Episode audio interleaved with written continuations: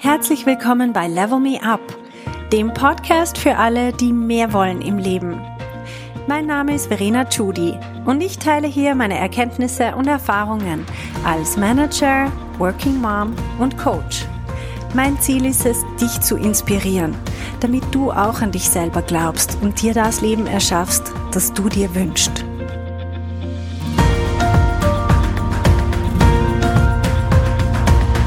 Hallo zusammen! Heute geht es darum, was wir machen können, wenn wir Misserfolge haben, wenn etwas nicht so klappt, wie wir uns das vorgestellt haben. Und zwar erlebe ich in meiner Coaching-Praxis sehr oft oder auch mit meinen Mentees, dass sie mir erzählen, oh, es geht einfach nicht, ähm, ich komme nicht durch mit, meiner, mit meinem Vorschlag oder einfach die anderen tun nicht, was ich will. Und ich möchte euch eine Strategie aufzeigen. Ich möchte ein bisschen das Drama aus der ganzen Sache rausnehmen und eine Art wissenschaftliche Methode euch vorstellen, wie wir mit solchen Fällen umgehen können, damit sie erstens uns nicht emotional belasten und zweitens, damit wir eine Methode haben, also ein Werkzeug, wie wir an solche Situationen rangehen können und vor allem vermeiden, dass in Zukunft das wieder gleich passiert, sondern dass wir unser Schicksal, wie immer, versuchen selber zu steuern und das nächste Mal ein anderes Ergebnis zu bekommen. Und zwar habe ich mir drei Ideen, äh, drei Beispiele überlegt, die ich relativ häufig antreffe, von denen ich höre und die, glaube ich, auch sehr oft vorkommen. Das eine ist, ich kann meine Ideen nicht durchsetzen. Das zweite ist, die tun nicht, was ich will. Also im konkreten Fall von einer Klientin von mir waren das die Lieferanten, die einfach ähm, ihr auf der Nase herumgetanzt sind. Und was ich auch noch sehr oft höre, ist, dass ein Projekt nicht so rauskommt, wie man sich das vorstellt. Das heißt, es versandet oder es ähm, dauert einfach zu lange und es verändert sich im Laufe des Projekts alles und dadurch irgendwie gibt es gar kein richtiges Ergebnis. Und was meine Herangehensweise ist, die ich euch vorschlagen möchte, ist die, dass man sich ein Bild, ein, eine bildliche Vorstellung macht von dem Ablauf. Das heißt, es ist ein Prozess. Man kann sich eine Kette vorstellen oder was auch sehr oft funktioniert, ist ein Trichter. Zum Beispiel die Aussage, meine Ideen werden nie umgesetzt im Team. Dann wende ich jetzt das Bild von dem Trichter an. Ich sage mal, okay, du hast einen Trichter, da kommen oben kommen mal Ideen rein. Sagen wir mal, es sollten, drum ist der Trichter ja oben breit, weil es sollten viele Ideen reinkommen. Und das Ergebnis, das man sich wünscht, das unten beim Trichter raustropft, ist sozusagen eine Idee, die umgesetzt ist.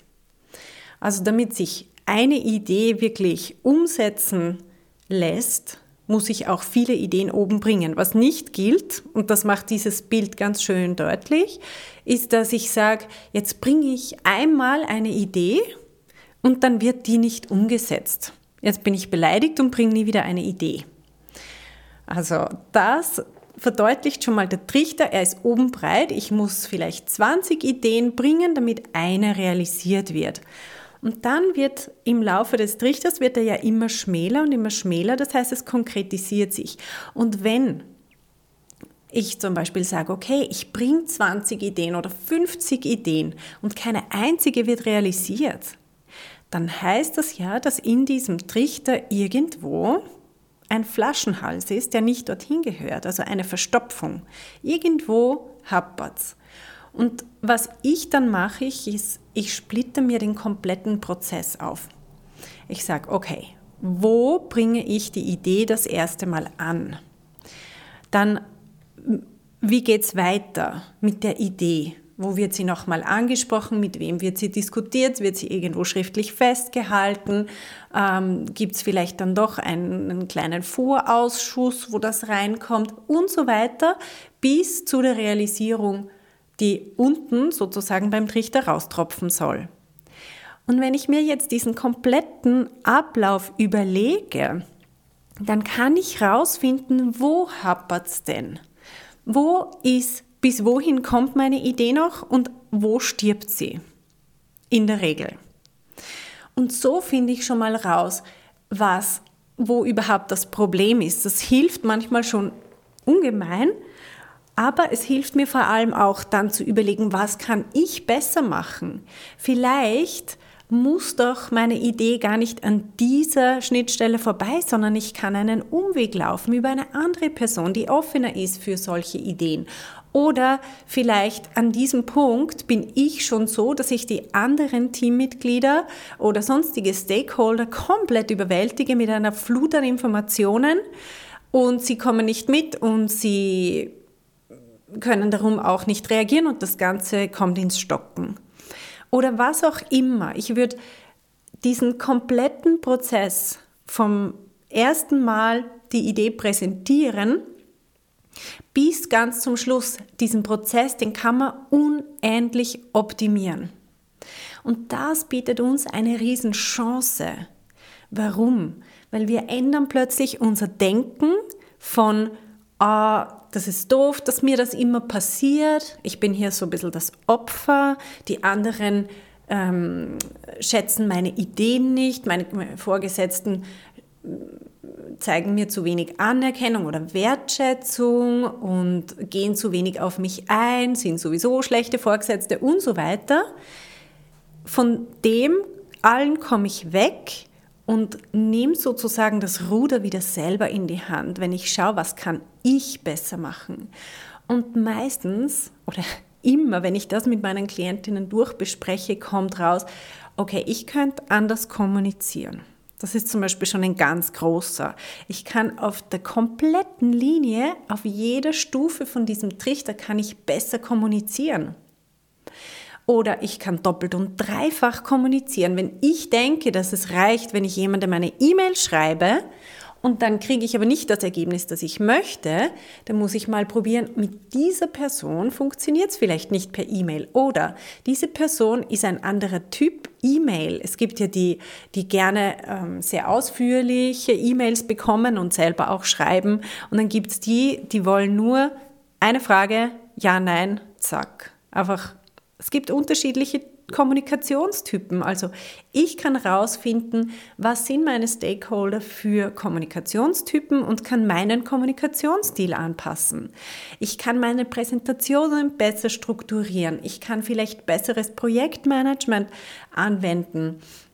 Ich kann äh, mich besser vorbereiten, bevor ich es zum ersten Mal überhaupt präsentiere. Vielleicht braucht es zum Beispiel Zahlen, Daten, Fakten, die belegen, warum das eine gute Idee ist und so weiter. Also den kompletten Prozess mal aufzeichnen. Vielleicht dient dazu ein Trichter, vielleicht dient dazu aber auch eine Art Kette, so, eine, so ein Prozessablauf und dann markieren, wo gibt es Probleme. Und zu jedem dieser Probleme pass einfach auf, dass deine Gedanken nicht in die Richtung gehen, das geht nicht. Nein, nein, das geht nicht. Und das geht auch nicht. Sondern lenk deine Gedanken in die Richtung, was könnte ich besser machen? Wenn ich nämlich denke, das geht nicht, dann kommen mir null Ideen mehr. Dann bin ich einfach komplett nicht mehr inspiriert und ich bin eh schon frustriert, noch bevor ich irgendwas probiert habe. Aber wenn ich offen bin und mir überlege, hey, ich kann immer irgendwas besser machen, es gibt immer irgendwas. Und dort dann auch hartnäckig bin und auf nicht nur eine Sache optimiere, sondern versuchen, alle diese kleinen Schritte zu optimieren. Ich meine, dabei lerne ich ja selber auch irrsinnig viel. Für mich ist das immer ein sehr bereichernder Prozess. Ähm, dann gibt mir das erstens sehr viel Inspiration und ich werde nicht frustriert, sondern ich werde eher inspiriert. Und das Gleiche gilt für die Frage, ich weiß nicht. Ich habe keine Ahnung. Also diese Frage, die gilt sowieso nicht, die würde ich einfach gerade aus meinem Wortschatz streichen, weil es stimmt nicht, dass wir es nicht wissen. Wir können nur sagen, wir finden es jetzt raus. Einfach zu sagen, ich weiß es nicht, mit einem Punkt dahinter, ist genauso ein absoluter Ideenkiller. Genau. Also, das war jetzt mit dem Beispiel, wenn ich eine Idee durchsetzen möchte. Es ist aber genau das Gleiche, wenn ich das Problem habe, dass die Lieferanten nicht tun, was ich will. Und eine sehr, ähm, sehr produktive Frage, die ich mir auch sehr gern stelle, ist immer, jemand anderer, der würde das anders machen und es wird funktionieren. Wie würde die Person das machen? Was würde sie anders machen? Und nur weil es bei mir noch nie geklappt hat, kann es ja trotzdem sein, dass bei jemand anderem geklappt hat. Dann muss ich mich bei dem, muss ich mir etwas abschauen. Ja, was, was macht die Person anders? Oder auch mir vorstellen, eins meiner Vorbilder oder Leute, die ich sehr schätze, was würden die in der Situation machen? Dann komme ich auch gerade auf viel bessere Ideen.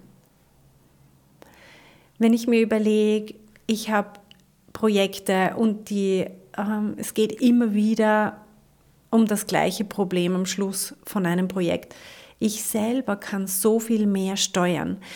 Ich bin einfach der Meinung, viele von uns sind im Job frustriert wegen selbstgemachten Problemen. Und das ist eine gute Nachricht, weil selbstgemachte Probleme kann ich auch selber lösen. Und genau dort, was ich euch dort mitgeben möchte, ist diese Hartnäckigkeit. Es ist eine Art Forschergeist, den wir brauchen, um überhaupt rauszufinden, und dieses ganze emotionale Gedöns von wegen, ach, und mir geht's nicht gut und mir gefällt das nicht, bin nicht motiviert und so weiter, das können wir alles beiseite lassen, sondern wir gehen es richtig wissenschaftlich an und sagen, okay, wo auf dieser Verkettung sitzt das Problem, was könnte man da besser machen? Mit einer Hartnäckigkeit, die einfach ähm, Forscher, Forscherinnen auch haben müssen, wenn sie irgendeinem Problem auf die Schliche kommen möchten. So, das war mein Input zur Woche. Ich wünsche euch ganz viel Erfolg damit und wir hören uns nächste Woche. Bis dann, ciao. Hey, wenn du eine effektive Veränderung in deinem Leben wünschst, dann musst du vom Zuhören ins Tun kommen. In meinem Coaching-Programm Level Me Up gebe ich dir praktische Tools und Tipps, damit du genau das erreichst, was du dir wünschst.